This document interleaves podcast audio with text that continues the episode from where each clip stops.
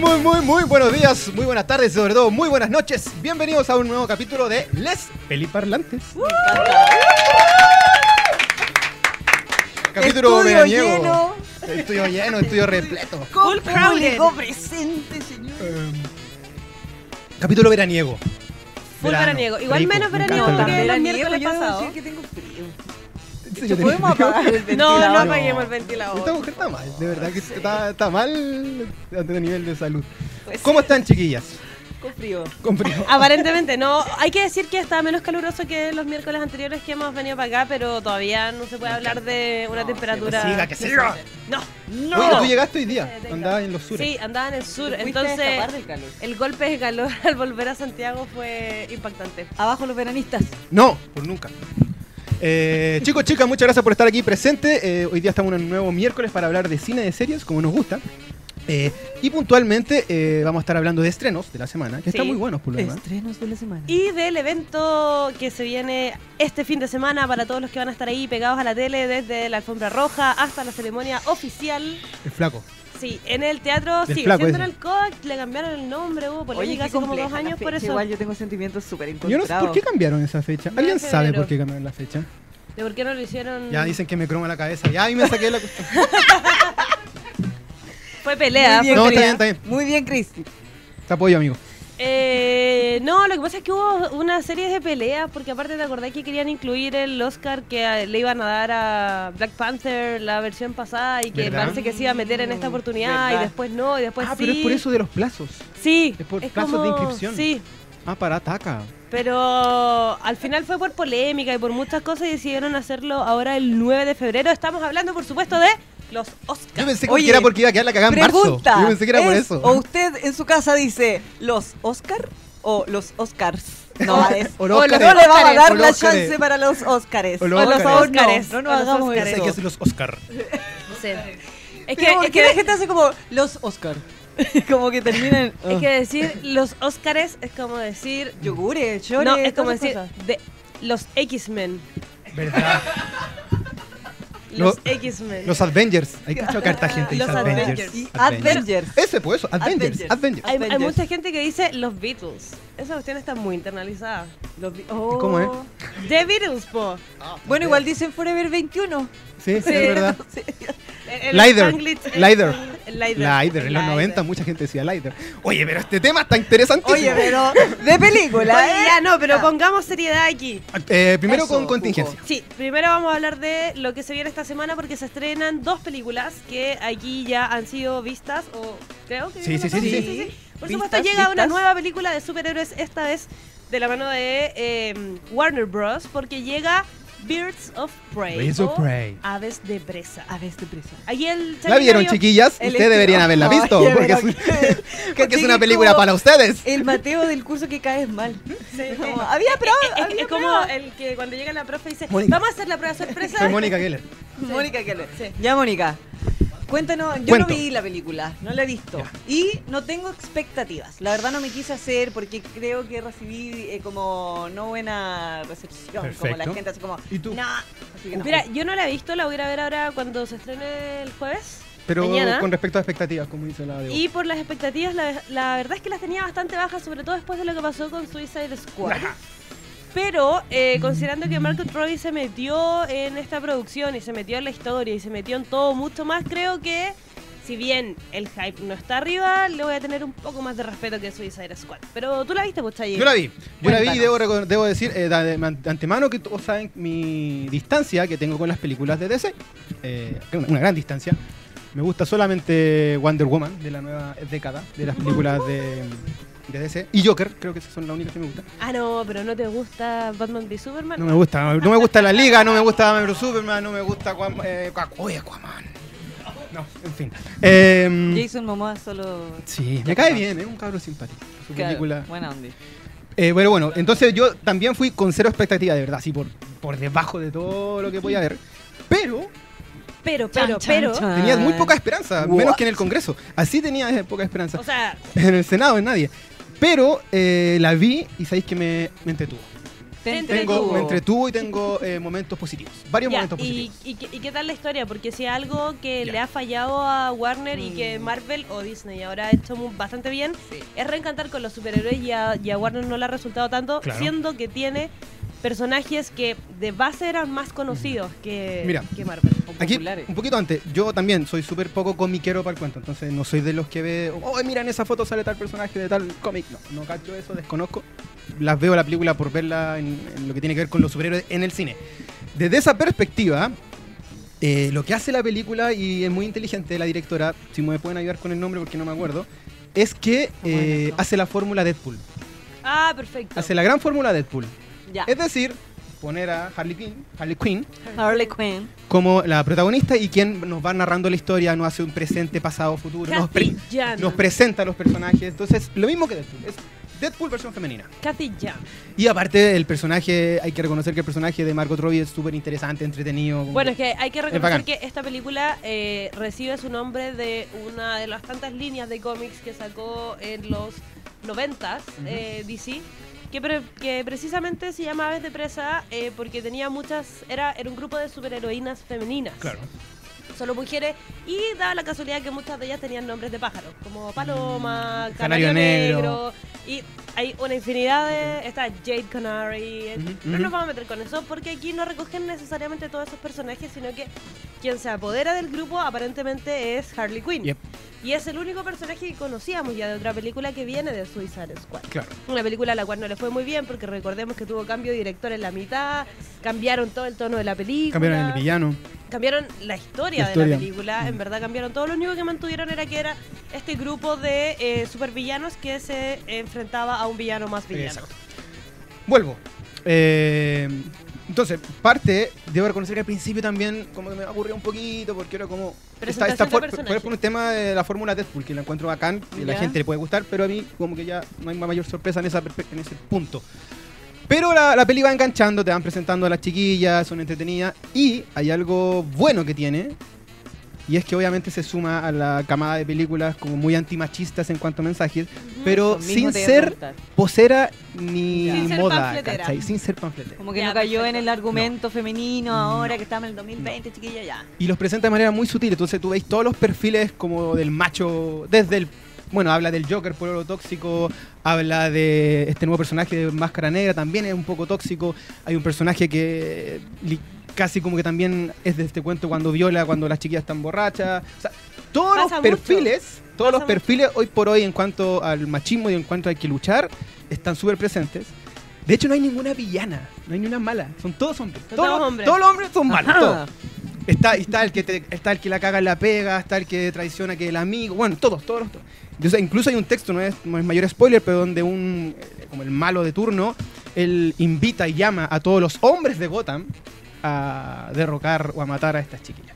Sí, bueno, es una de, la- de las partes que llama la atención de esta película y, y por lo que a mí también me llama un poco la atención, que la directora eh, venía de hacer cortos y solo un largometraje antes de eh, Birds of Prey, que es Kathy Jan, que es una chino-americana. eh, y que mete muchos temas de contingencia en su película, de discriminación, de eh, minorías, de cosas así. Entonces, claro, probablemente tenga un mensaje muy fuerte y sobre todo si Margot Robbie se metió en la producción de la película. Claro. Totalmente. ¿Y qué más? Bueno, hay, hay unos, unas partes de medio que son unas peleas que igual a mí no.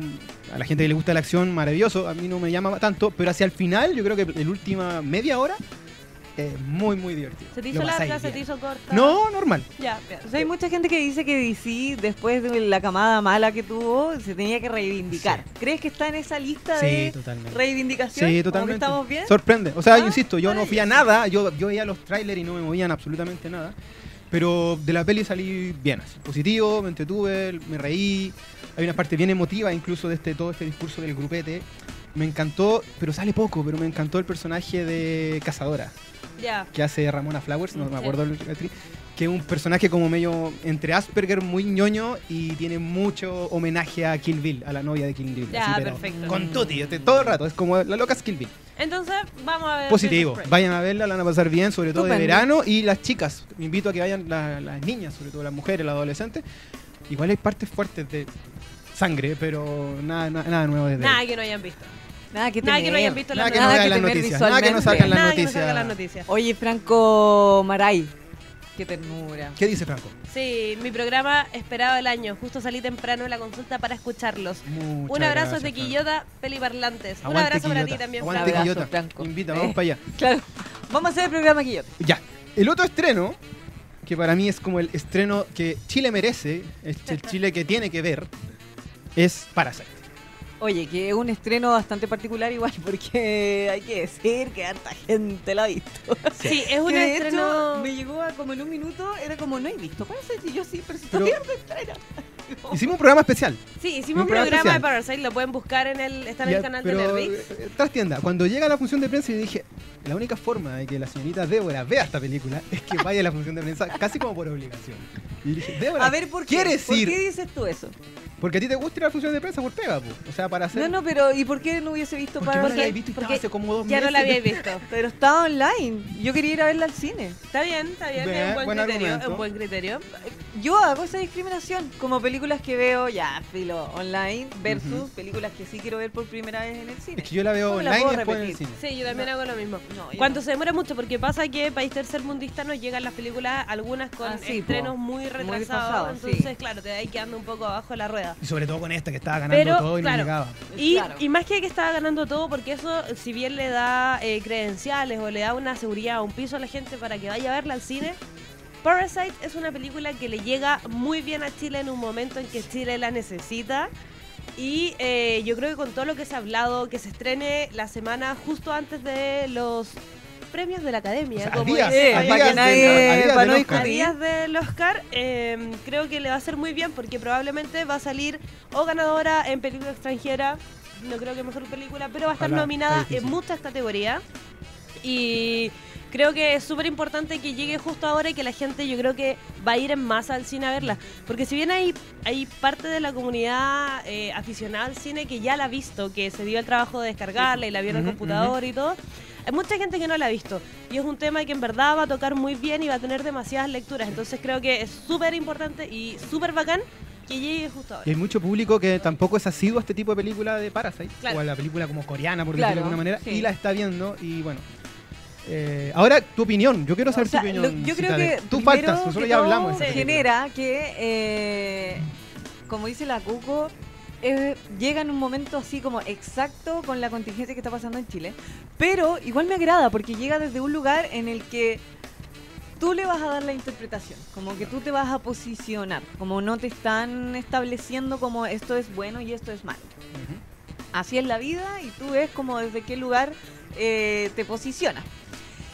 Yo, a mí me pasó algo con la narrativa de esta película que la encontré tremenda porque lateramente hablando, yo siempre me acuerdo cuando yo en primero de actuación fue Amparo Noguera a dar como unas charlas Ujú. y una chica le preguntó como cómo definiría ella la diferencia entre realismo y naturalismo.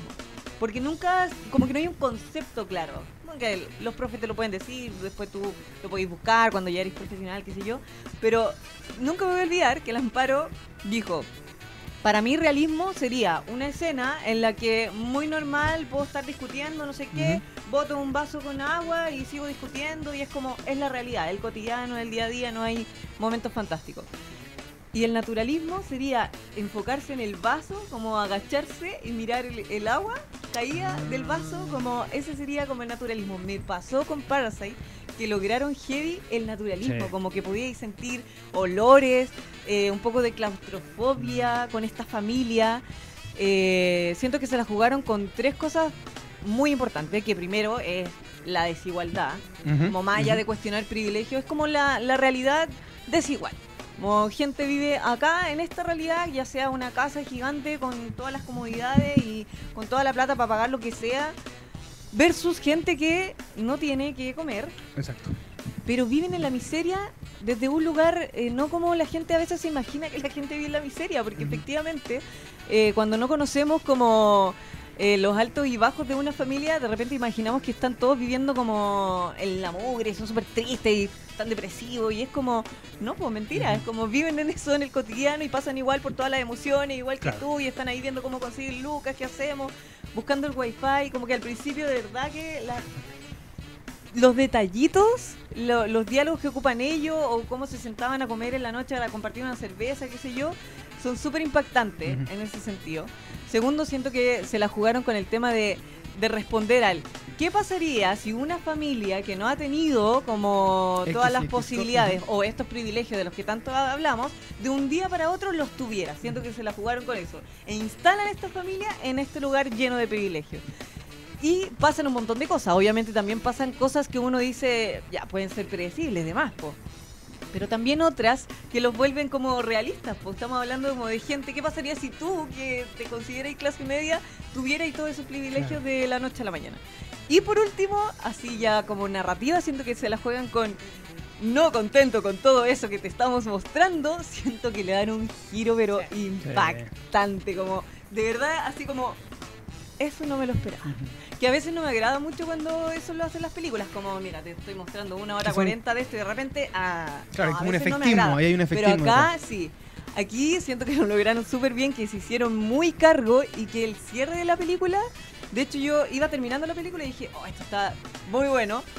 Y iba terminando y me generó un par de dudas hasta que ya así, último texto. Ahí está el gran tema. Y dije, oh, qué clever, por el amor de Dios. Bueno, gran director por lo demás, pero yo así full la recomiendo porque en un inicio había mucha gente que decía que era un poco lenta o demasiado realismo, no sé qué, pero siento que está demasiado No. inteligente para que cualquier persona que sobre todo hoy en día, como decían ustedes, con la contingencia, la vayan a ver. Mm.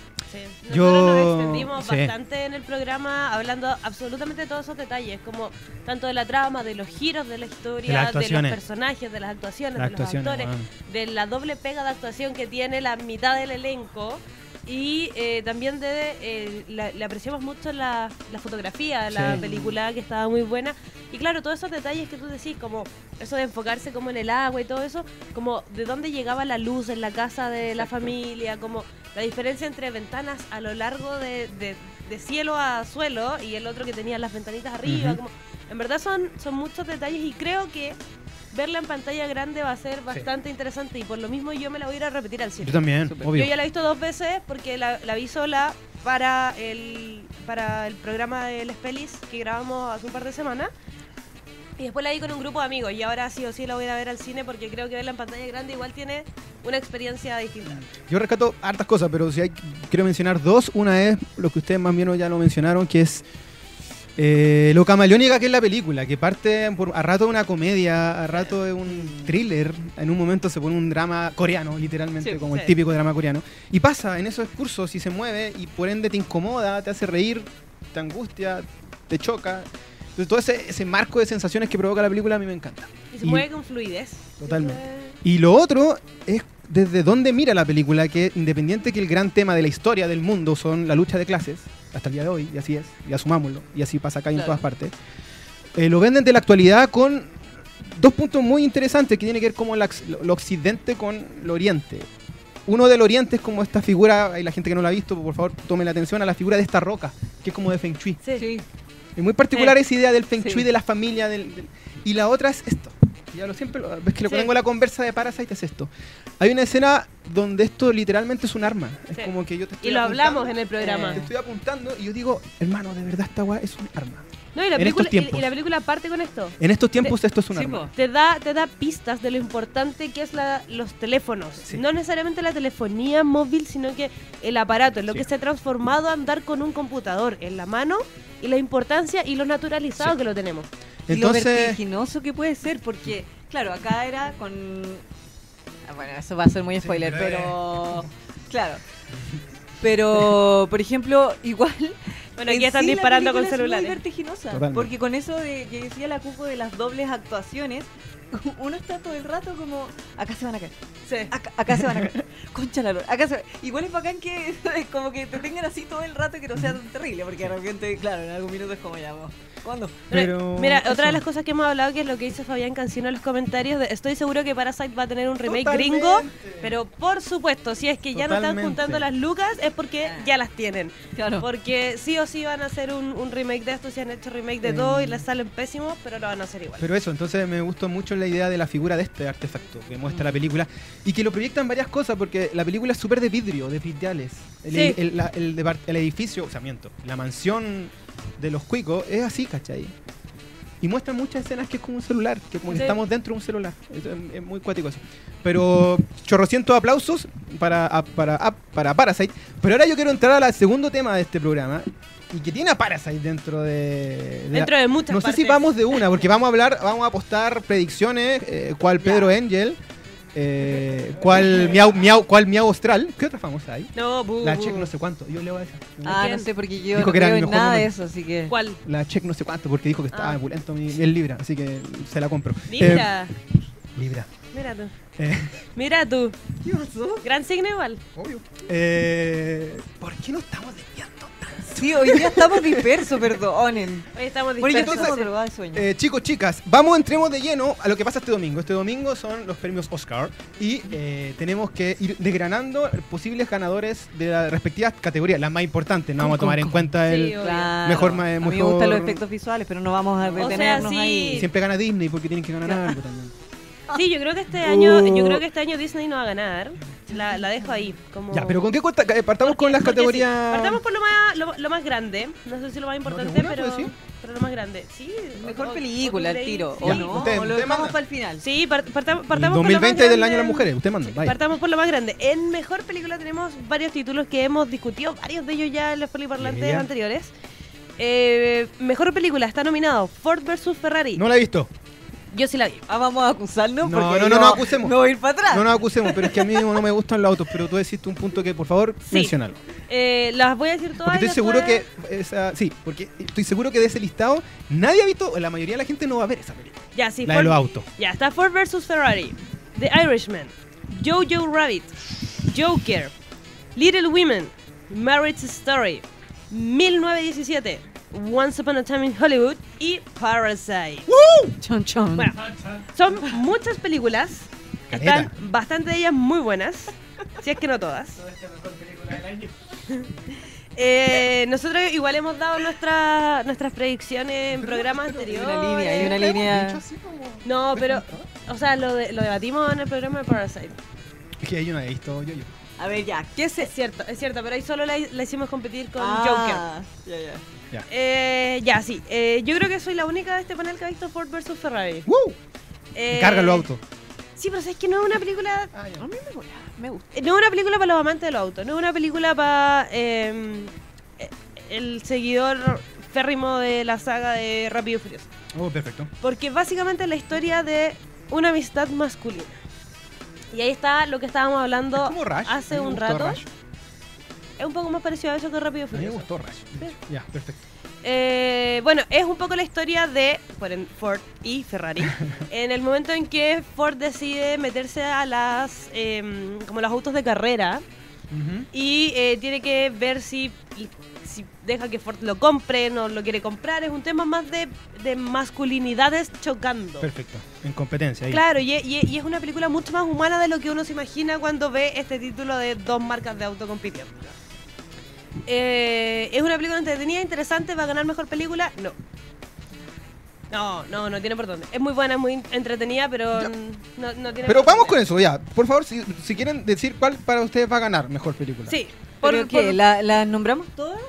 No, no, así pues como. sí, ya nombré las mejores ¿cuál? películas. Hagamos algo. Ah, está. yo siempre, yo siempre entro en esta, en esta dubitativa, en este dilemas, Sí. en este debate. ya, eh, en estas dialécticas. Eh, ¿Cuál ¿Cuál- es la película que va a ganar? ¿Y cuál ¿Y es cuál la es la que- película que tú quieres que gane? Ya, Ya, sí. Eso, es- eso es muy distinto. Ok. Ya, tú parte tú de. Yo creo... que Ya, quizás estoy El que- siendo demasiado predecible, pero yo creo que va a ganar el Joker. Es Yo posible, es muy Joker. probable. Pero quiero que gane... Marriage Story. ¿En serio? Guau. Heavy. Mira, yo creo que va a ganar 1917. Porque es película de guerra y a la academia le encanta la academia, guerra y, está hecha para la academia. Porque no solo es una película de guerra, no solo es una película de guerra con una buena historia, sino que es una película de guerra con una buena historia muy bien filmada. No, Entonces, bien. tiene todos Sí. los checks para que la academia le dé el premio a mejor película, a pesar de que yo creo que hay mejores películas este año. A nivel Sí, de ¿Tú total. qué a nivel de historia. Por ende, No, ya, pero es que a mí me encantaría que ganara Pero Mujercita. da eso, da lo mismo. Me encantaría que dale. ganara Mujercitas, pero no sé si es la mejor tampoco, ¿cachai? Como me gustaría que ganara porque me gusta, me encantaría que ganara Mujercitas con Greta, Ok, ok, ok. ¿cachai? Pero, pero en ese contexto creo que tal vez se lo merecería mucho más Parasite. Pero Parasite no va a ganar porque va a ganar Mejor Película Extranjera, que es lo que hicieron yo. en años Mm. anteriores. Exacto. O Dolor y Gloria. No sé, ya. Eh, está difícil. Ya, a ¿cuáles ver, son tus dale, apuestas? Estimado. Ya, ya, yo creo, yo creo, creo que va a ganar. Puta, sé que me voy a jugar porque eh, la tengo, tengo esperanza. Yo creo que va a ganar eh, Parasite. Sé, que, sé que es políticamente incorrecta, pero hay un momento en que de verdad tú no podías Políticamente incorrecto. tú- hay un momento que no podías ocultar la cuestión. Mm. Pero le podéis dar No, película pero es que extranjera. por lo mismo, no, es que está, Parasite tiene un nivel tan contingente y le ha ido tan bien en todos los festivales de que no podía ocultar esa cuestión. Entonces, por muy maquiavélico que estés detrás de tu escritorio, cual academia, esa persona vieja, canosa, eh, no puede decir. no, tiene que Ok. ser cuando se damos. Así, efectivamente, a todos les gusta, tiene que ganar. Entonces, yo creo, tengo esa esperanza que va a ganar Parasite. Y tiene todos los méritos. Y la que quiero que gane, eh, hasta también hasta hace unas semanas era Historia de un matrimonio. Así, pero con cuática. Pero Se encontró con... me encontré con un Jojo Rabbit, me encontré con Taika Waititi y me lo tatué. ¿eh? ¿Te lo tatuaste finalmente? Programa, te lo A dije. ver, ¿eh? a ver, a ver. Ahí está. Ahí está. ¿Qué pasa? Así que ahí está, mi corazón es full Jojo Rabbit. Es, muy buena Jojo Rabbit. Con Es corazón, es premios. corazón. Por eso yo creo que va a ganar el Joker. Porque pese a que tienen toda la razón en lo que dice, igual ellos eh, cumplen. Cumplen como con la expectativa de lo que significó haber hecho el Joker. Sí. Tanto la producción de la película como el actor que es seco, pero también lo que significaba de dónde viene el Joker, que fue toda una apuesta, lo que generó, tanto con los comentarios positivos que obviamente fueron el 99,9% versus uno negativo que Claro. también generó mucho ruido. Yo siento que por ahí, de repente, por eso, Pero, por eso yo lo pienso. y es súper posible, porque se puede, lo que pasa con el Joker se da este fenómeno como de la políticamente incorrecto, hasta por ahí, y también eh, que a la academia le gusta. Es lo que pasó con eh, Bohemian Rhapsody, Sí.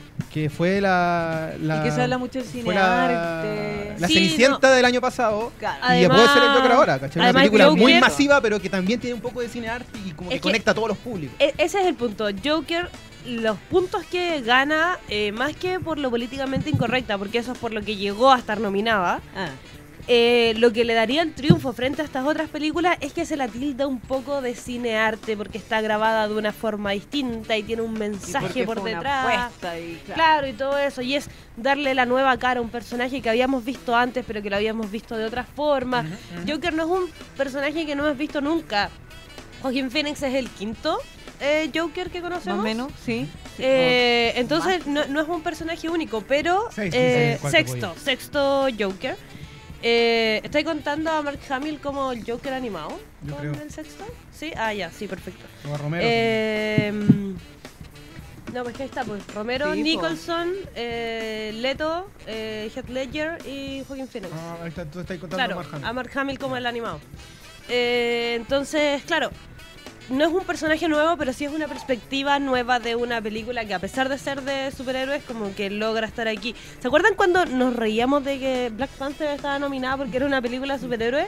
Y ahora Mm. a nadie le hace ruido, No, po, pero a nadie le hace ruido que Joker esté... insisto que no es lo mismo. No es lo mismo, es súper distinto, pero igual es una película de superhéroes. Has- Hasta hace cuatro años nos hubiese parecido... Entra por puertas diferentes, pero finalmente. Sí, porque es que una- es- una película argumento- distinta. Es Claro. una película muy, muy distinta. Y aún así yo creo que 1917 tiene más peso acá. Sí. Porque es sí, una es película de de guerra. academia, es súper de academia. Es súper de academia. Está hecha con el librito de la academia. Bueno, sí, de hecho yo creo que gané Historia de un matrimonio. Es porque, ¿se acuerdan qué año fue cuando estaba, eh, estaba nominada eh, Kramer versus Kramer. No. claro. No, no. Oh, por el amor de Dios. Manchester by the Sea. Eso es fácil. Dos, tres, ¿Tres? años. Tres años ¿Tres años? Ya. Tres años. Me pasa, me pasó más o menos lo mismo. Es Como muy dejo De, de realismo, naturalismo, de concha Lore, qué manera de sentirme Súper difícil. identificado. Sí. La- eh, es casi una película que está basada en las emociones. Es como ¿Lo que es? podrían no haber tenido presupuesto y se hubiese En logrado. su momento también fue Alaska, me acuerdo. Hay varias películas Sí. que tienen Alaska, eso, sí, claro. Que tienen eso Siempre que está tú- como el independiente ahí, pero no gana. Es muy difícil. Pero No, es muy difícil. Ahora, el fin de semana anterior es, es, es el Sundance, Que, y ahí puede ganar, ¿cachai? Lo más seguro es que ahí generalmente gana la película que todos queremos a nivel de, como de la cosa indie, como alternativa, sentimiento, no tan mainstream ni masiva. Pero ojalá, sería muy, no sé, acuático. Sí, igual, Pero es pero a mí me encanta cuando uno tiene más de una alternativa. Bueno, Siguiente categoría en competencia. la siguiente categoría es una polémica en mi corazón. Mejor, dirección. Mejor dirección. Martin Scorsese por The Irishman. Irishman. Todd Phillips por The Joker. Sam Mendes por 1917. Quentin Tarantino por Once Upon a Time in Hollywood. Ya, Y Bon saberlo. Joon-ho por Ahí Parasite. hay dos que están. Y hay ¿Por alguien que-? Porque Ahí hay alguien que dos falta. ahí hay dos que no están, Ah. que no deberían estar. Porque sí, aquí hay gente que no debiese estar y falta gente que sí debiese estar. Falta Greta Tira. Gerwin por Falta Mujercitas. Ah, Falta Greta. Falta Gretita. Falta Greta y esta categoría no está llena si Greta no está ahí. Y yo creo que falta Noah Baumbach por Euterio Matrimonio. Por mi historia Y matrimonio. yo sacaría a Todd Phillips y sacaría buena onda Tarantino. Me cae bacán. Pero lo saco. Y yo metería a Noah Baumbach y meto a Greta Gerwig, que aparte son pareja, entonces Sí, estarían los dos pareja. compitiendo. Lo encuentro maravilloso porque si gana, después toman once juntos hablando del tema. claro. Bueno, eso ya pasó. como hay ya más posibilidades de que el Oscar se vaya a la casa. Bacán, Sí, pero a Tarantino igual es como iluso pensar Sí, que a no Tarantino no lo van a sacar. nómina, no, pero, ¿qué está haciendo Todd Phillips ahí? ¿Qué hace ahí? ¿Qué hace ahí? Sí, Todd ahí, por Phillips? Debería ejemplo, estar no Joaquín. Phoenix, él la dirigió, hombre. Digámosla. Haga- haga- hagan un equipo entre Joaquín Phoenix y la directora de orquesta de Joker y Claro, ellos dos Ellos- dirigieron la película. Claro, aquí siento que no cumple lo que estábamos hablando con el Joker. Siento que es como poner al director ya en mejor dirección. Sí, también me Es, causó es poner mucho- al director porque es asumir que el director tiene la responsabilidad de que una película le vaya bien o le vaya mal. Y no necesariamente es lo que ocurre. Se sabe que Todd Phillips no hizo el Joker. No es un gran director. Y se va y se va a llevar a la tumba la, la nominación al Oscar. Como no, no se la merece. Y, y Gretita no está acá. Greta Gerwig no está acá. En base a los que están. ¿Quién Ya, va a ser el ganador? ¿Quién quieren que gane y quién va a ser el ganador? Chicas. Mira, ah, de, pero pensando. de- sí, de los que, de, de los que están nominados. Tienen, tienen dos minutos. De los que están nominados, eh, me gustaría que ganase Bon Joon ya. por Parasite. Pero va a ganar. Pero va a ganar Scorsese. No sé. ¿Sam Mendes, decís tú? ¿Sam Mendes? Sí, es, es po- posible. Igual, ¿por qué? Por la- el plano secuencia. No solo por eso, es el final. El tipo dice que esta película está muy bien. Sí. Sí. Ok. Yo no me atrevería a decir quién Ah, va a ganar. Dev. Dev, ¿cuáles son tus...? Pero yo quisiera también que ganara Bon. Sí. Sí.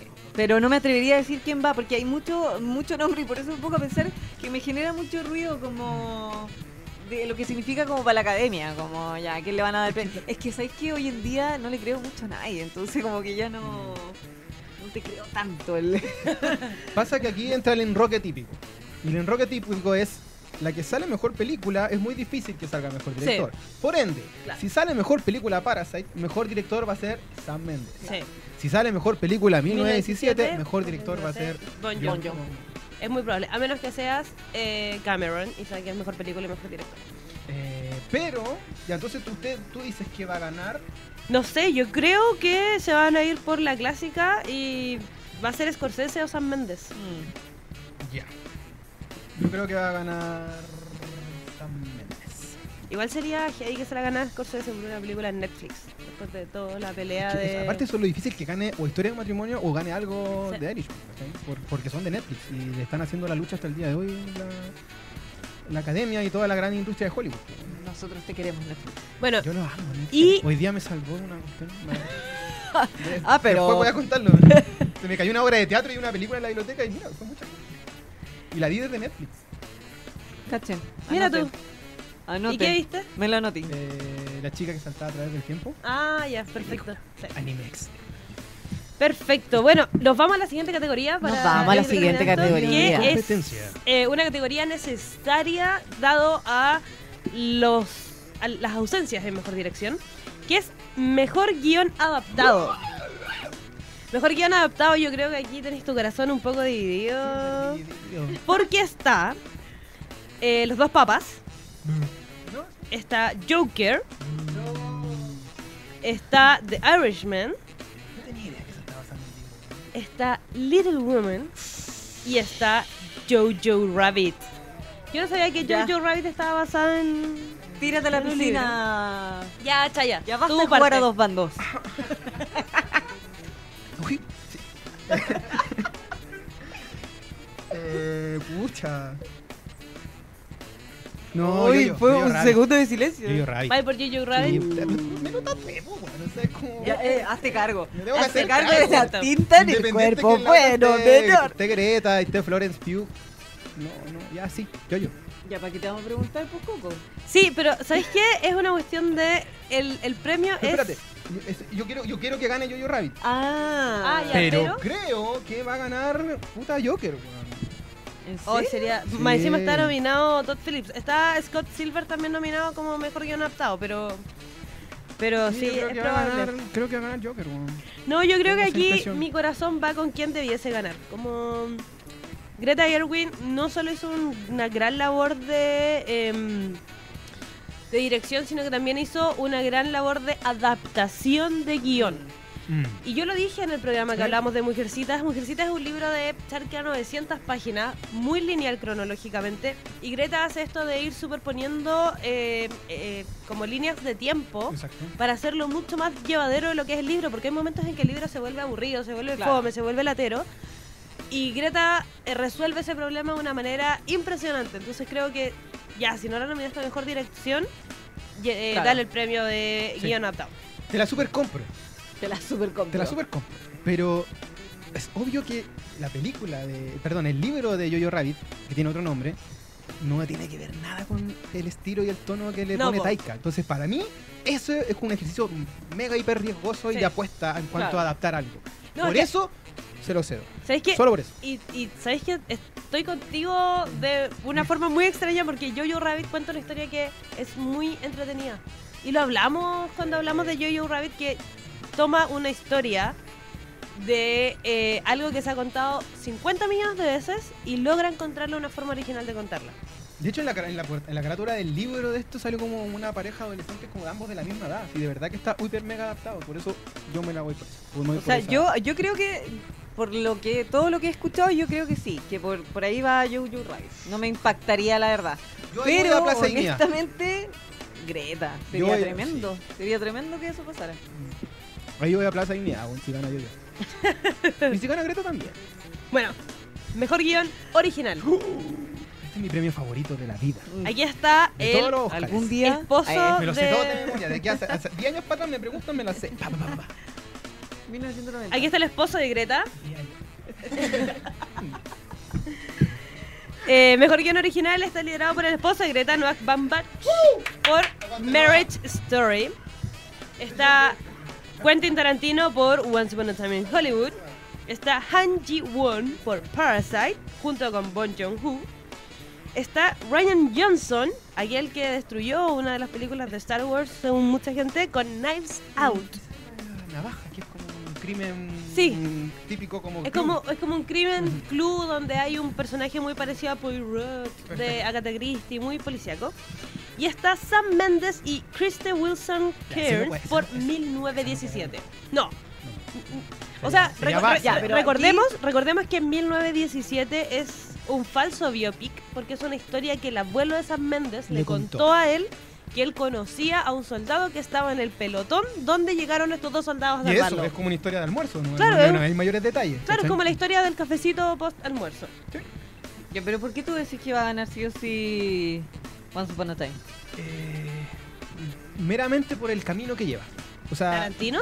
no, el camino del, del premio. Si tú te Ah, vayas a los Ya. Globos de Oro, si te vayas a todos los premios que han pasado, eh, no, no adaptado, pero sí original, lo está ganando Tarantino con Once Upon a Time. Que no es el que quiero. ¿Y quién? Yo aquí me yo voy por Noah Baumbach. Creo que el ejercicio Mm. de guion que hace el tipo de contar una historia tan real, eh, tan con una identidad tan personal, eh, es súper difícil como sin que te quede en el, o en el panfleto o en la caricatura o algo sobredimensionado o algo demasiado emotivo. El weón hace un ejercicio de guion muy real, ¿cachai? Sí. Y para los que nos gusta el tema del guion, eh, va. Y yo ahí desde esa perspectiva, es yo, mi corazón, ojalá ganara Nueva Baumbach. Es súper difícil, pero yo creo que va a ganar Tarantino. ¿Sabes qué me pasa a mí? Eh, yo descarto esta categoría Parasite y a 1917 porque creo que son otros los premios que se tienen que llevar, Claro. no el de guion. Como ya sí, son muy buenas las historias y, y aplaudimos mucho el guion de eh, Parasite, pero creo que son otros los premios que se, que se debería llevar esa película. Entonces me queda en competencia Tarantino, Noah Baumbach y Ryan Johnson. Tres directores, por cierto, que están nominados a, a guion. Eh, ¿ah? Sí, son tres directores que están nominados a guion que trabajaron en el guion de sus películas y también trabajaron desde la dirección de las películas, entonces son como personas muy comprometidas con las tres historias.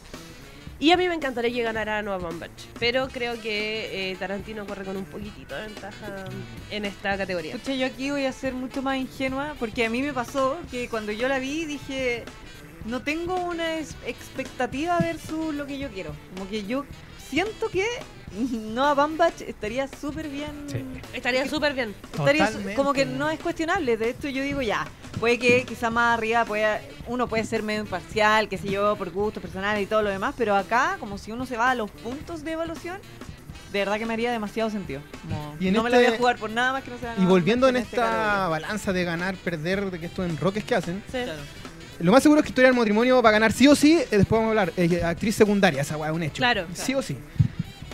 Y puede que eh, por, por darle un segundo premio, teniendo tantas nominaciones, entre mejor guion. Y desde esa perspectiva sería maravilloso. ¿cachai? Sí, po. Ujú.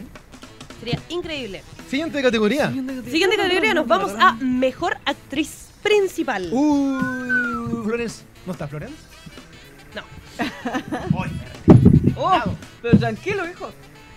Eh, no, porque Mejor Actriz... La protagonista de.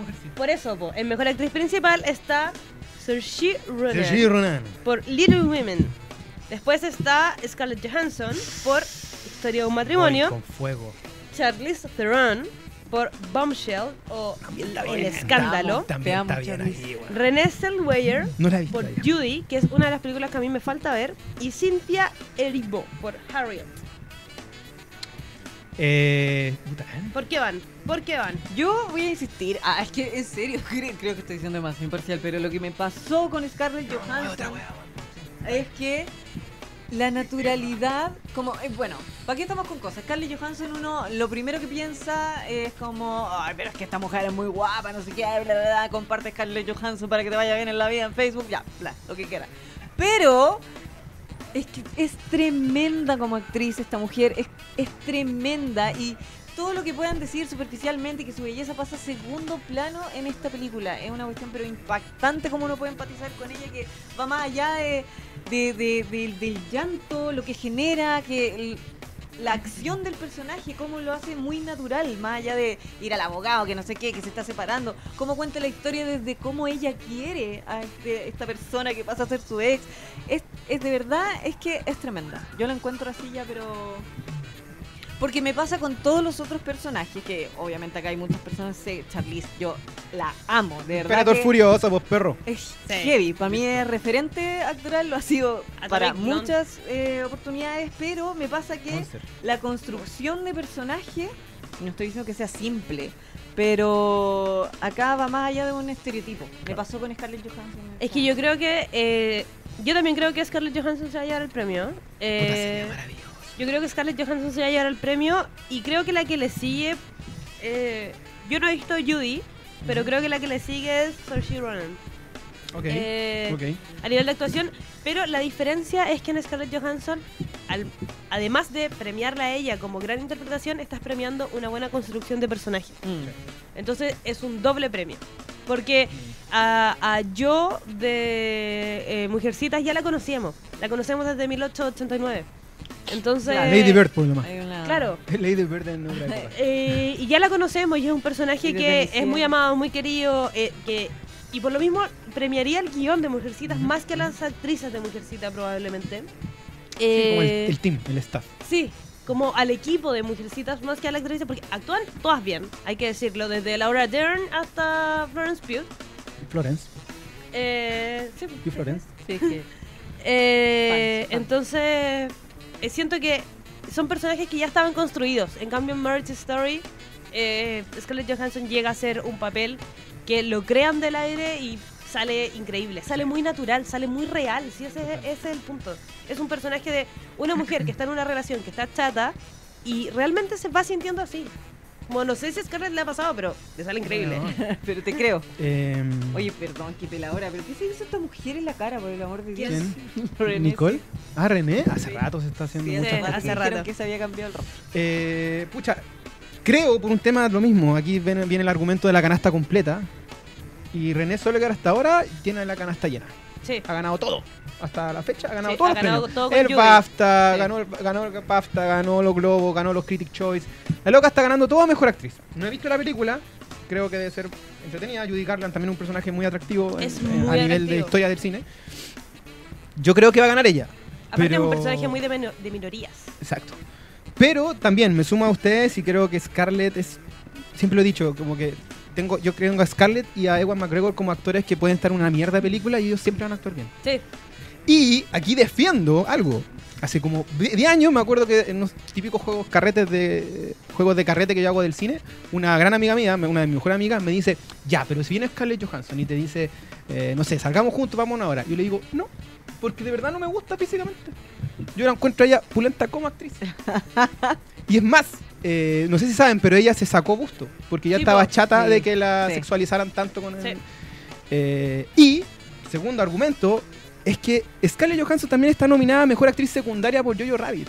Sí, po. Y su personaje de la mamá que trabaja en Es película increíble. Es es loco. increíble.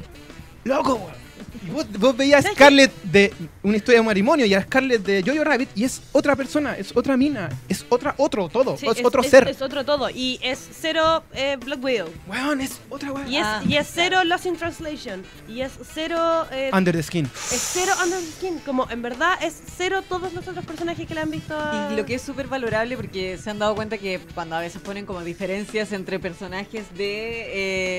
eh, ay, ¿cómo se llama el de... El de Todd? Como- Johnny Depp. Johnny Depp, ah, sí. Y uno dice como, oye, que heavy, un camaleón y no sé qué. No. Yo creo que Scarlett Johansson podría hacer eso sin ninguna parafernalia. Exacto. Sí. Es como Es muy cierto.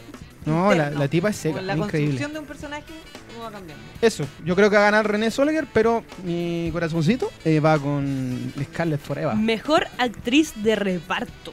¿Y mejor actor? No, Ah, va- va- va- perfecto. hombre, hombre. Ya, mejor actriz, Actriz de, de reparto. No, aquí aguante.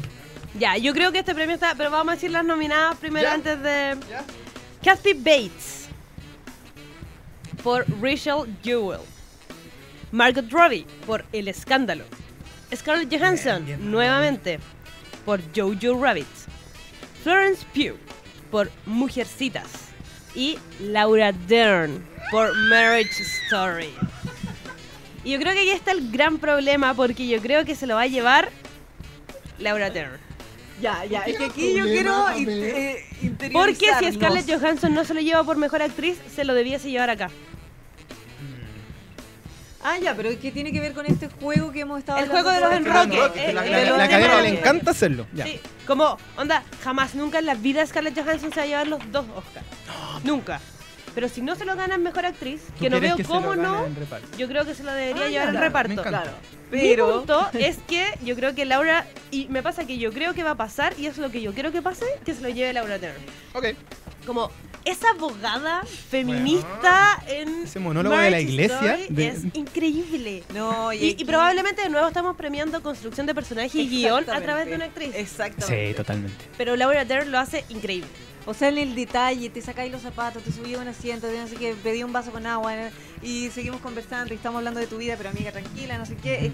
Y pero estoy trabajando, yo la amé. Así, pero yo quiero esa persona. Y el versus del abogado del tipo, que era todo serio, empaquetado, fome, aburrido, estático, weón, súper poco... Reaccionario.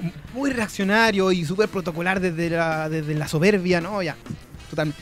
No, ya, pero... excelente abogada. Y Entonces, Laura Dern Gramao, tiene- tú, tú dices que va a ganar Laura, Dern. Y, Y, quiero quieres que gane gane Laura. Ah, ya, me Sí, encanta. no, estoy muy eh, Ok. alineada con la academia. Aparte, es la segunda película igual de Laura Dern de este año, pero tiene dos eh, personajes Verdad, secundarios. Porque verdad. está en Mujercitas, es la mamá de Oh, Mujercitas. aguante esa mamá. Y es una quiero es, y esa es- mamá. es un gran papel. Yo mi Pasa mamá. que la de Marriage. Story es incluso mejor papel, pues por Sí. eso la nominan por eso y no por claro, Mujercita. Claro. Sí, no, yo. Citadel. Laura Dern. ¿También? Sí. Por las dos. Sí. Va y quieres. Sí, eh, es que con esta película siento que no estoy como tan en, en- en, eh, expectativa de realidad porque me la estoy jugando. Cuando no. Porque no estoy como en. Yo creo que va a ganar, pero yo quiero que. No. De frentón, Laura. ¿Tú? Eh, ¿Quién va? Todo lo que sea Marriage Story. Ah, pero. Que quiero ver algo. Cortito. Ah, ya, perfecto. Eh, 15 pucha, yo ya eh, eh, volvemos, vuelvo a la canasta completa. El Laura Dern lo está ganando todo. Está ganando Sí, todos los lo está ganando todo. Mejor actriz secundaria, Lo todo. está ganando todo. Y loco, Jurassic Park, po, weón. Comandante, Star la, Wars. la comandante Holdo, la generala Holdo, po, la, la mejor, el mejor ataque kamikaze de toda la historia de Star Wars. Saca de- Capitana.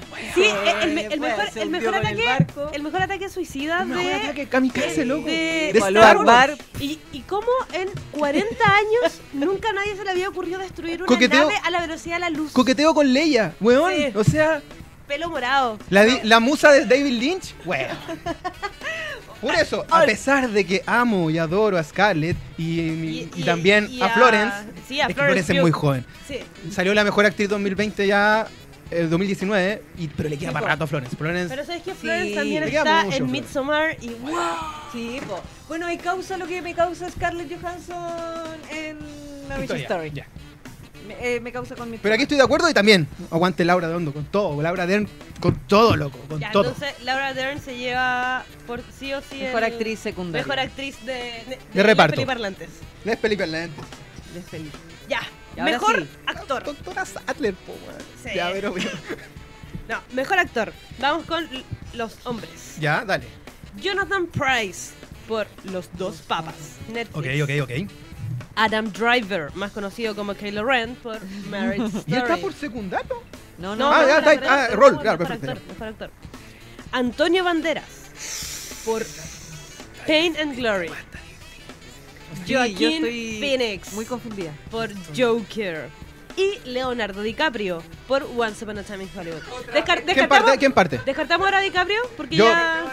es más, No, pero espera, sí, yo ya. saco a DiCaprio y habría puesto a, a Tyron Egerton, Elton John. Sí, por Elton Ah, John. Sí. No va a ganar, pero el loco merecía estar ahí. Merecía estar ahí. Más que Leito. Sí. Sí, Más merecía que Leito. estar ahí. Porque ese papel de Leito lo he visto en otras películas Sí, todas po. juntas. Sí. Eh, ya, deja partir yo, porfa. Dale. Adelante. Eh, lo he dicho en otros programas, lo dije cuando vi, lo dije cuando vi la película que era imposible que ganara, pero yo a full con Adam Driver. Yo creo que él para mí tiene que ser mejor actor. Él debería ganar para mí, mi corazón, Adam Driver. Eh, aparte hace, ayer vi eh, el infiltrado Cocos Clan. Oh, qué Wow. buena esa película de. Wow. Buena. Entonces ahí eh, y, tiene Pat- tiene Peterson, no, si tiene un sinfín de películas son alucinantes. Eh, y en segundo lugar, mi segundo corazoncito me gustaría ganar de verdad es Antonio Bandera. Creo que en ¿De Dolor y? Gloria el tipo ¿Dolor y hace una weá. Dolor- es que Dolor y Gloria. Dolor y Gloria es un Es peliculón, personaje. Es un peliculón, Dolor y Gloria. Eh, pero va a ganar, por lo mismo, canasta completa, Joaquín Phoenix. Joaquin Phoenix. No, pero es que ya. Yo he dicho demasiadas veces que eh, el Joker no debería estar en ninguna otra categoría que no fuese esta. Mm, sí, Era es como Remy Malek en su su momento. categoría. Era Sí. Remy Malek con Bohemian Rhapsody. Claro. Sí, aquí es, eh, es Joaquín Phoenix el que se debería llevar todos los premios de todo lo que nominen a Joker porque es él el que hace la película. Y finalmente va a ser él quien se lleve el premio porque, O sea, o sea, a ver, está muy es bueno. lo que pasó con el Jonathan. Price es igual a Francisco I.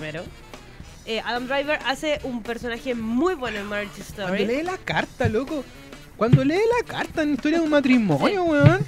Ese weón yo lo vi en la calle llorando en la plaza, así, Sí. caminando. Le dije, oh, weón, está mal. Lo vi, ya, pero eso.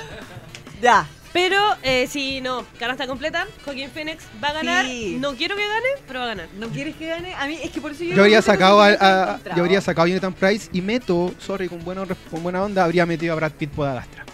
Que está nominado en otros premios. Oh, Ah, Brad cierto. Pitt en Adastra. Toda la razón. Hermano. Toda Oye, la razón. Vean a Dastra, es increíble. Adra- eh, bueno, ya no me voy a. A mí me faltó, Adastra a mí me faltó Brad Pitt en Adastra. decir de Adastra, Me pero es faltó muy largo, Brad. Pitt en Adastra en estos Eh, premios Mejor Actor. A mí me pasa que con Adam Driver, me- eh, versión masculina de todo lo que dije de Scarlett Johansson, pero esta vez yo sí le a- full aplaudo por mucho lo que decíamos de los puntos, por mucho lo que sea comercial, no sé qué, no sé qué, Joaquín Phoenix, porque de verdad, de verdad que a mí no me gustaba tanto antes. Como que todo el mundo sí, sí, pero Joaquín Phoenix. Y me como que proponían películas así como, vaya a ver, en esta que es seco y la cuestión y no sé qué. Y yo así, me, me, sí.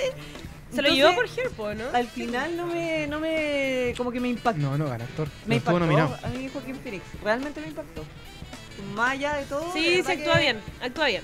Logró como esa empatía emocional por No. todas las emociones. Y tiene una pega muy hiper mega difícil que, es, que habla más o menos de la cultura pop, de no sacar, pero sí dejar en paralelo a Heath Ledger como dos Joker diferentes, Sí, ¿cachai? sí. Como Es que igual de pulentos, otro. igual de bacanes. Hizo una pega como de verdad de cero con cuatro ante, anteriores a él, como y todos diferentes. Y aún así, es como cuando uno dice, es que está todo hecho.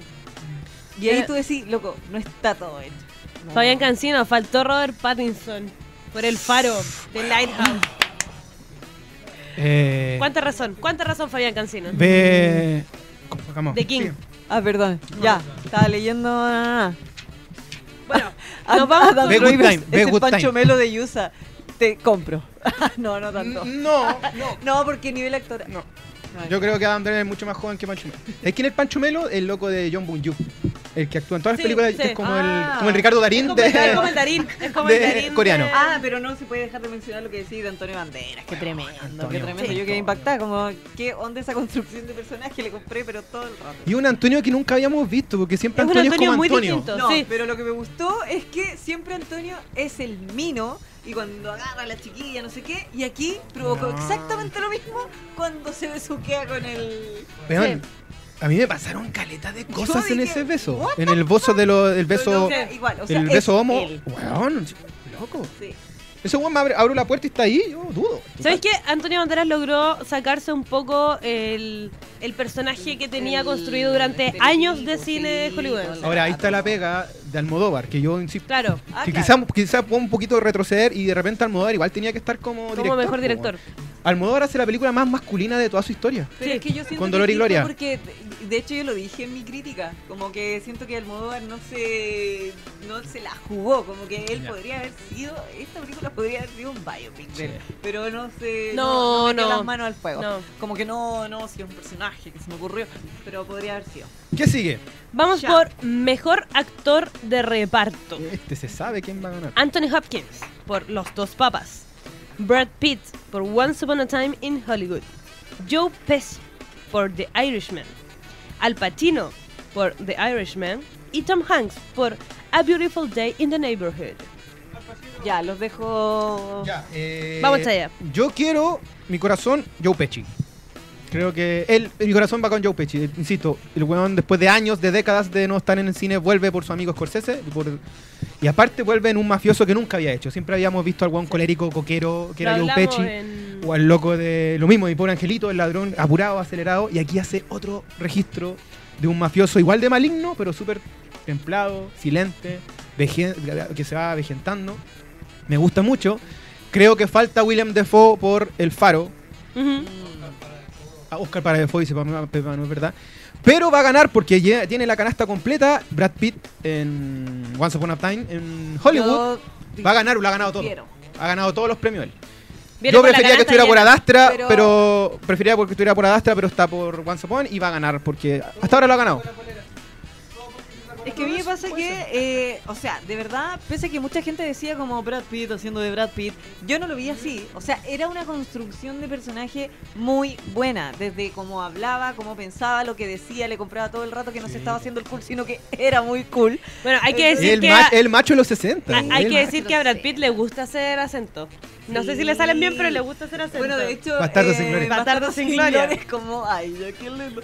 Ya, pero por ejemplo me pasa aquí que eh, había mucha gente que decía como Al Pacino no se sale de Al Pacino y acá yo, puta, ya no, aquí voy a decir porque me gustaría nomás que Al Pacino igual se lo ganara porque siento que es como actoralmente hablando y espero que algún día me pase, es como cómo llegáis a ser chorrocientos personajes Mm. como actor y que sean diferentes y que no pase eso de eh, Chaya actuando como Chaya. Como, Claro. ¿Cómo así que cada personaje tenga una esencia diferente sin ponerte una peluca, ponerte no sé qué? Es como, porque igual es difícil si estamos hablando de realismo.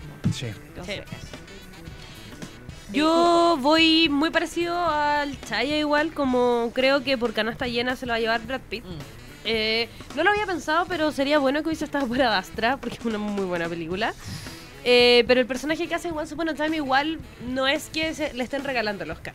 El gallo lo hace No, bien, sí, es un gran personaje, lo actúa muy bien, le sale muy bien, como estaría merecido el Oscar. Pero eh, sería bacán que se lo llevase Joe Pesci. Aguante Como Joe Pesci.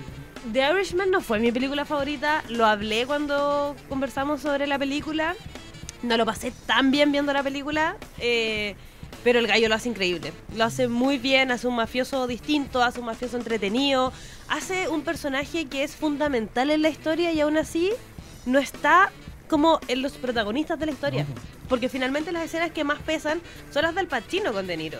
Y no en las que está Es el tío regalón de la familia. Sí, el po. que llega con las galletas. Sí. O le viene a ver y, oh, para la once. Y aún así nunca se es- la cabra Y chica. bueno, es terrible, po. Sí, pues nunca se la gana, po. La cabra chica. Igual la cabra chica fue ganada por Hoffa, y, no sé, ya, pero Pero filo. bueno, esta. Oye, qué mala onda el entonces, Chimaru. sí. ¿Qué dice Chimaru? Que se lo gane cualquiera. Chimaru no sabe nada. Chimaru, ¿qué onda? Chimaru le gusta Pacific Rim 2, weón. Sí, Esa- ahí para ahí loco. muere todo, cualquier No, discurso ahí, se chao, va al- chao, ahí ya carajo. no hay nada que hacer. Pacific Rim 1 es increíble, Pacific Rim 2 es pésima. Ya. ¿Y qué nos va quedando de las relevantes o estamos con eso? Eso Yo es creo verdad, que Paul estamos en las que Menezes, se quieran eso es ir verdad. animadas. Animadas. Ya, dale con animadas. Ok. Mejor película animada. Frozen Lamenta- 2, dice ahí. Lamentablemente no está Frozen, porque si estuviese Frozen, Disney Uh, ganaría. let it go, let it go. Eh, Toy Story 4. Me encantó Toy Story Klaus. No he visto Klaus. ¿Cómo entrenar a tu dragón? Me 3. encantó. Missing Link y I Lost My Body. He perdido mi cuerpo. Esas son las cinco películas. Yo quiero que gane. Insisto, aquí, es que aquí, a mí me gustó aquí, me molestan con Frozen, pero insisto, si ¿Quién te molesta Frozen, con Frozen? no, están molestando. Cuarto de pollo, ubícate, por favor. Pero eh, Patriarcado, que se vaya. si Frozen 2 estuviese aquí, debiese ganar. Ya, aquí yo creo decir Pero algo. no lo está, así que Porque no he visto Klaus. ¿Alguien vio Klaus? yo la vi. Yo, yo la he ¿Y visto todas menos Missing Link. Es la única que me Pepe, falta. ¿hay algún anime que falta tú que cacháis de animes? De animes. De los Oscars animes. Claramente ese no es el fuerte del. Ah, ya, pero no he visto Weathering with You. Weathering with ¿Hay otra You. cosa del año pasado? Dice- Your Name no es del año pasado, ¿cierto? Ah, ya. Ya. Expláyense y yo termino. Yo, eh, si bien adoro eh, Toy Story 4, sobre todo por la figura de Woody que siempre me ha fascinado, y creo que es- la historia de Toy Story es el camino de la De soledad, Woody. de la familia y de la independencia de Woody, para mí siempre ha sido eso. Eh, aguante Woody. Eh, me encanta, me voy a sumar aquí al, al amigo Pancho de eh, el cierre que tiene ¿Cómo entrenar a tu ¿Cómo entrenar a dragón? ¿Cómo entrenar a tu dragón? pero- 3. Bonita, weón. Me encanta. Lo mismo. Familia, independencia, cómo cerramos, dos amigos, cómo se van, ahí con tu chiquilla, yo voy con mi chiquilla, no sé cómo sea. Bonito. Ya. Yo quiero decir que yo soy aquí la alumna porra en, este, en esta sección. Entonces no voy a ser tan patúa de proponer ahí quién pueda ganar, pero sí quiero decir que eh, mucha gente que mm, no sé si no le gustó, eso es un poco fuerte, pero que dijo cosas sobre Toy Story. Como que yo siento que no supieron valorar como el empoderamiento de Toy Story, como eh, la figura femenina de la, La que pastora. Y es como, te estamos mostrando una película infantil con todos estos temas Sí. que se están súper tocando y es como es forma para mí de hacer referente. Sí. Entonces cuando yo salí de Toy Story, que lo hablamos de hecho acá y decíamos, eh, no me di cuenta que la necesitaba hasta que la vi, Sí.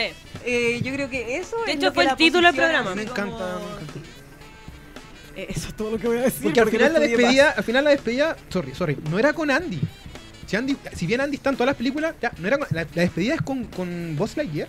Sí, po. Supera Esa era la despedida. Ese, ese es el Ese, es el desapego. Ese es dejar el nido. que es. Recordemos que la historia, la, to- la historia de Toy Story llega con eh, cómo primero Woody eh, supera la soledad cuando llega Buzz Lightyear. Después, después cómo eh, Yo Woody mando, yo va a mando a Chimaru, buscar que tengo a- más acciones que Chimaru en, en Chimaru, Nerdist, deja de retar a cuarto de pollo. cómo Woody va a buscar a Buzz Lightyear. Después cómo Woody decide no irse para quedarse con Buzz Lightyear. Y aquí en la 4 es cuando definitivamente se separa de Buzz Lightyear. Cada Entonces, uno tiene esa su es la vida historia. propia personal. Claro. Claro. Esa es la historia de Buzz Lightyear con Woody. Ya, pero ¿qué, ¿cuál va a ganar? Eso falta. ¿Cuál va a ganar? Yo Una cosa que- es la que, queremos que Bar gane. sea más grande, si dijo la mitad de esta categoría. Porque la que ha ganado en esto eh, ha sido Stante Klaus y eh, Mr. Link. Missing Mira, Link. Esos son los que han ganado. Porque yo me conozco, si yo hubiese visto ¿Sí? Klaus, eh, probablemente estaría escogiendo esa porque es todo mi estilo en cuanto a animación. ¿Cuál, perdón? Klaus. A, sí, Ya. a estilo editorial. Ahora, Klaus. yo creo, creo que va a ganar Missing Link y ahí sería maravilloso porque yo adoro Mm. el estudio Laika, adoro el stop motion que desarrollan, adoro, adoro sus historias de memoria, de identidad que trabajan. Cubo, Cubo y la. ¿Cómo se llama? Cubo y la historia de un samurái, creo que es alucinante, así que. Coraline, aguante Coraline. Oh, aguanta, Coraline. Paranorman, no, si no está. Ahí está. Ya, Ya. Cuco. Yo las he visto todas, menos la que yo creo que va a ganar, que el Missing Link. Eh, ya. Eh, pero le tengo las fichas puestas igual. Klaus eh, sería un buen segundo lugar y me sorprende y va a ser heavy para Disney no ganar con Toy Story. Yo creo que no van a ganar y va a ser un golpe un golpe fuerte y ojalá le sirva a Disney para darse cuenta que Pero- tiene que hacer historias nuevas. ¿Va a ganar algún premio Disney en esta? Probablemente. ¿En serio? Porque va por efecto, va por efecto especial en Star Wars, que no va a ganar. Bueno, ya Disney, claro francamente, supera. Eh, ¿Y no va en otra cosa? No, creo que no. Avengers no va como por efectos especiales. Quizás Sí, gana por ahí. sí, ahí, puede que gane ahí por ahí. creo que gane un va Oscar- por un Oscar. Avengers, Avengers. va por Avengers. efectos especiales. Avengers. Pero, eh, no, y creo que va a ser un golpe importante para Disney que no gane Toy Story 4 porque primero es una película que le empezó a dar Oscars a, Pixar, básicamente. Claro. Es la primera. Eh, Primer Oscar de Pixar. y, y creo que es súper importante que no gane con Toy Story 4 para que se den cuenta que tienen que hacer historias nuevas. Historias buenas nuevas. Como a Coco le fue increíble, como a Toy Story 4 no. Y eh, yo hace dos capítulos creo que fue, hablé de He perdido mi cuerpo, de esta película francesa que está en. Netflix. Que porfa veanla, no creo que gane, pero en verdad es una de las películas que vale la pena ver este año. Y vi Klaus porque yo soy de las personas que para Navidad ve películas de Navidad. Así que vi Klaus y es una hermosa historia de origen del viejito Pascuero. Una muy linda historia. En Netflix hay una de anime, que son historias, que son tres historias como Ah, muy íntimas, se personales. llama, eh, animales. Sakurantum. Pero esa, esa, ¿por qué no está? Eso ¿Por qué no está? Aparte, la historia número 2. La del la que, la que es invisible. No, ¿Cuál? la, la del chico que tenía. Eh, O la, ah, la que tiene alergia. el- Alergia alimenticia. es- es- no, es preciosa esa historia. Eso sí, weón. Saquemos. yo soy celíaca, cabrón. Sí, esa, sí. Saquemos ¿Por, esa ¿por qué no está esa película? impactante para mí. Esa película debe haber estado. Porque a Está lo toda mejor bonita. son cortos. Sí, po, no sé si Pero hay cortos animados, pues puede que estén cortos animados. claro. No, se iba a ganar Pixar, está claro. Oigan. Oye, eh, a, a función del Perfecto. tiempo, eh, Eh, recomendaciones. Y yo creo que tú tienes que recomendar algo. Sí, tú. Chileno. Gente, ay, se me había olvidado. La iluminación divina. Es que yo quiero decir esto. eh, no es muy común que yo eh, recomiende algo chileno. Es que de verdad, este es el momento para ¿Pacto ir de a fuga? ver Pacto de fuga, Pacto de Fuga. por favor, sí. Dejar atrás todo prejuicio. Eh, de verdad, vayan a verla, es tremenda. Es como esas canciones que podemos escuchar que fueron escritas en los 80 y uno las pone ahora y dice, ¡qué heavy! Así mismo, es la misma trama. Yo estuve ahí con la lagrimita flor de garganta todo el rato. Es impactante, muy buenas actuaciones, muy buena fotografía, muy buena banda sonora. De verdad yo la aprecié, pero de principio a fin. Entonces, muy rara vez me pasa que me quedo a los créditos para, para de verdad leer quién estaba detrás de todo este trabajo tremendo. Una- había una guionista mujer, de hecho, me llamó mucho la atención. Eh, Bueno, yo quiero decir en que Chile no- trabajan no ubicaba a David Chile, Albala, en no Chile nunca se le apañan a las mujeres guionistas y la Sí. Eh, aparte, Vicuña. Anita Tijoux Vicuña, con el tema Vicuña afeado dentro de lo que se puede y no siendo Vicuña. Y no, no, es que tremendo. Eh, Y solo Ra- me y y- y Faría- Un de ruido el audio al inicio con un par de textos, qué sé yo, pero una, una tontera que obviamente uno siempre tiene sus peros. Sí. Pero de verdad que la actuación fue tremenda, el tono actoral es tremendo, o sea, en todo sentido. De verdad que yo quedé impactada, es súper frustrante, es súper eh, claustrofóbica desde un buen lugar, vertiginosa también, por supuesto. De verdad que está. Y Ramón buena, no haciendo de Ramón Farías, del personaje alcohólico en e general, intenso con todos loco. los personajes, porque tiene personajes muy estereotipados con actores chilenos que les pasa mucho eso de este actor Luis Dubó. haciendo de este Luis actor- Dubó no hace de Luis Dubó. Perdón, eh, heavy. ¿Cómo, lograron? No, el. El que fue como sí, sí, sí. po. Que es como Luis Dubó, es la misma versión de Luis Dubó. Ah, eh, Es lo mismo, ¿Cómo se llama? pero más moreno. ya mira, aquí, tengo el guion. Son cuatro personas y tres mujeres. Cecilia Ruiz, Cecilia Ruiz. David Albala, Loreto Caro Valdés y Susana Quiroz Saavedra. Y el que te digo, que ¿puedes verme el actor? Eh, ah, sí, pues era Luis Dubó. Sí. Que se ¿Es parece Luis mucho Dubó? a Trejo. Es que Ah, siempre los confundo porque es como ya, lo mismo. ya, ya, ya. Como que Trejo y Luis Dubó. Claro, para Luis Dubó como Luis... No, de Siempre verdad. están curados enojados. Sí, todos los, los personajes. Bueno, y Amparo Noviera que Bueno, yo Amparo salió un minuto Amparo y- Noviera, te amo. Cosa que hace en Emma me pasó lo mismo. Como. Era una mujer fantástica. también. Sí. Y lo logra.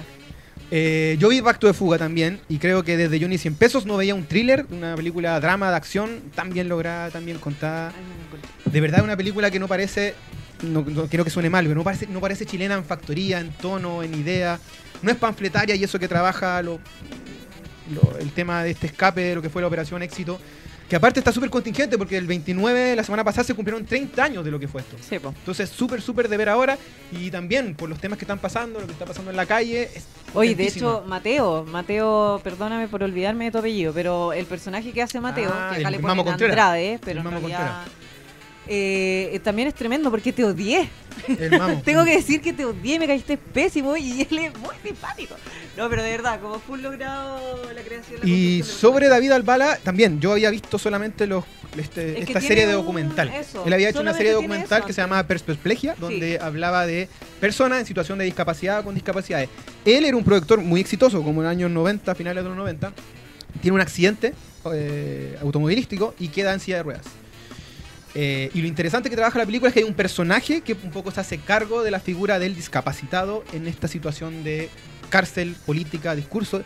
Y lo hace sin bien, sin ser lastimero, sin ser melancólico, sino como tener el cuento súper claro desde dónde yo puedo participar y cómo me expreso. Y cuando lo vi, dije, hermano, súper. bien". Claro. Perfecto. Entonces, Pacto de Fuga que ya está en las zonas nacionales, la pueden ir a ver. ¿Tú tenías recomendación? recomendación. No, Yo tengo. ¿Qué? Yo tengo, oye, aquí, eh, último, último, último. Recomendación. Cero respeto. Son cero respeto. Recomendación. Eh, y aquí, y aquí es Chimaru, porque, me, aquí porque perdónanos. me faltó un actor, el mejor actor. ¿Qué vaya a recomendar a Dastra? No. Sí, es que he recomendado a Astra miles de veces. No, pero Adastra, es que yo no puedo hablar de Adastra porque tengo mucho Here. que decir. Es que increíble Entonces no puedo empezar porque no voy a terminar. Hay una película que está en Netflix, que se, se estrenó la semana pasada, que se llama Diamantes en Bruto. Pero ese, eh, en inglés es Ah, Uncut Gems. Sí, sí. Uncut Gems. Yo creo que a todos nos cae mal Adam Sandler. Es súper probable. Esa es la que decía la. A todos nos cae mal Adam Sandler, es súper posible. El tipo hace sus películas, todas como muy en su tono, una, una comedia súper fome. Pero lo que pasa con Adam Sandler es cuando lo agarran buenos directores independientes y le cambian el hábitat o el Cuando quo. él, cuando él deja de dirigirse a sí mismo. Cuando lo sacan de la zona de confort, el Claro. loco actúa muy, muy bien. Lo hizo Noah Baumbach con una película que se llama lo- La familia Wachowicz, algo así, no me acuerdo. Sí. Que de hecho Hace se, enfrenta a Ben Stiller, que son hermanos. Mm. Que también a Ben Stiller lo saca de la comedia. Eh, tiene la película de Paul Thomas Anderson, que es eh, Embriagado de Amor. Y ahora viene con Uncut James. ¿De qué trata, de qué trata eh, Diamante en Bruto? Es como que te vaya a meter a Mates o a. Y hay un tipo que tiene muchos problemas con un diamante muy particular. eh, y él- efectivamente él tiene que vender, renegociar. em, y va pasando de mafiosos en mafiosos. ¿Y quién es este personaje? ¿Quién es este judío detestable, abominable? Pero que igual le agarra cariño y afecto es el personaje de Adam, que es Adam Sandler. Que hace de un judío en Nueva York. Una película muy intensa, agobiante, pero está dirigida por los hermanos Safdie. Los hermanos Safdie tienen otra película que se llama Good Time, 2017. Donde fue la primera película que yo vi a Robert Pattinson, como yo dije, Ah. este cabrón sabe. Este weón actúa bien. Aparte es súper hondera porque sabe The Weeknd, sabe Kevin Garnett, para que los que somos les gusta un poco el básquetbol en los finales de los 2000, eh, sale este basquetbolista. Véanla, es una- un drama, un thriller muy interesante. El juego que hace con la música, que es muy desconectada de la historia, es súper choro. Y eso, Diamante en Bruto es mi recomendación para ver. ¿Por qué? Porque estuvo nominada en otros premios, salvo los Oscars, pero estuvo para los Globos de Oro, estuvo Ah, para los perfecto. BAFTA, estuvo para los Critics' Choice. Y Adam Sandler estuvo en varias ocasiones como mejor actor. ¿Es de Netflix? No sé, pero está en Netflix, se estrenó la semana Sí, pasada. creo que sí. Se estrenó el viernes pasado en, la- en Netflix. Así que eso, esa es mi recomendación. Estamos. Perfecto. Muchas gracias. Con esto nos vamos. Eh, No, vamos. porque- Nada que antes decir. que Sí. nos sigan echando, esa es la realidad de Nerdix. Ah. Bueno, No, no, vean, vean los Oscar el fin de semana. Y vean si nos equivocamos o no. Y nos echan al agua la próxima semana. está- que está un poco experto. somos Y vayan a ver. Pacto de Fuga. Vayan a ver Muchas gracias a la gente que estuvo ahí conectada y todos los comentarios. O sea, full agradece. Un abrazo para todos y para el chico que nos invitó, ¿a dónde vamos a ir a hacer el experimento? Quillota. Quillota. A Quillota. Uh. Ah, Un abrazo para él. Nos estamos autoinvitando, pero no importa. Vamos. Chicos, chicas, esto fue Les Peliparlantes. Adiós.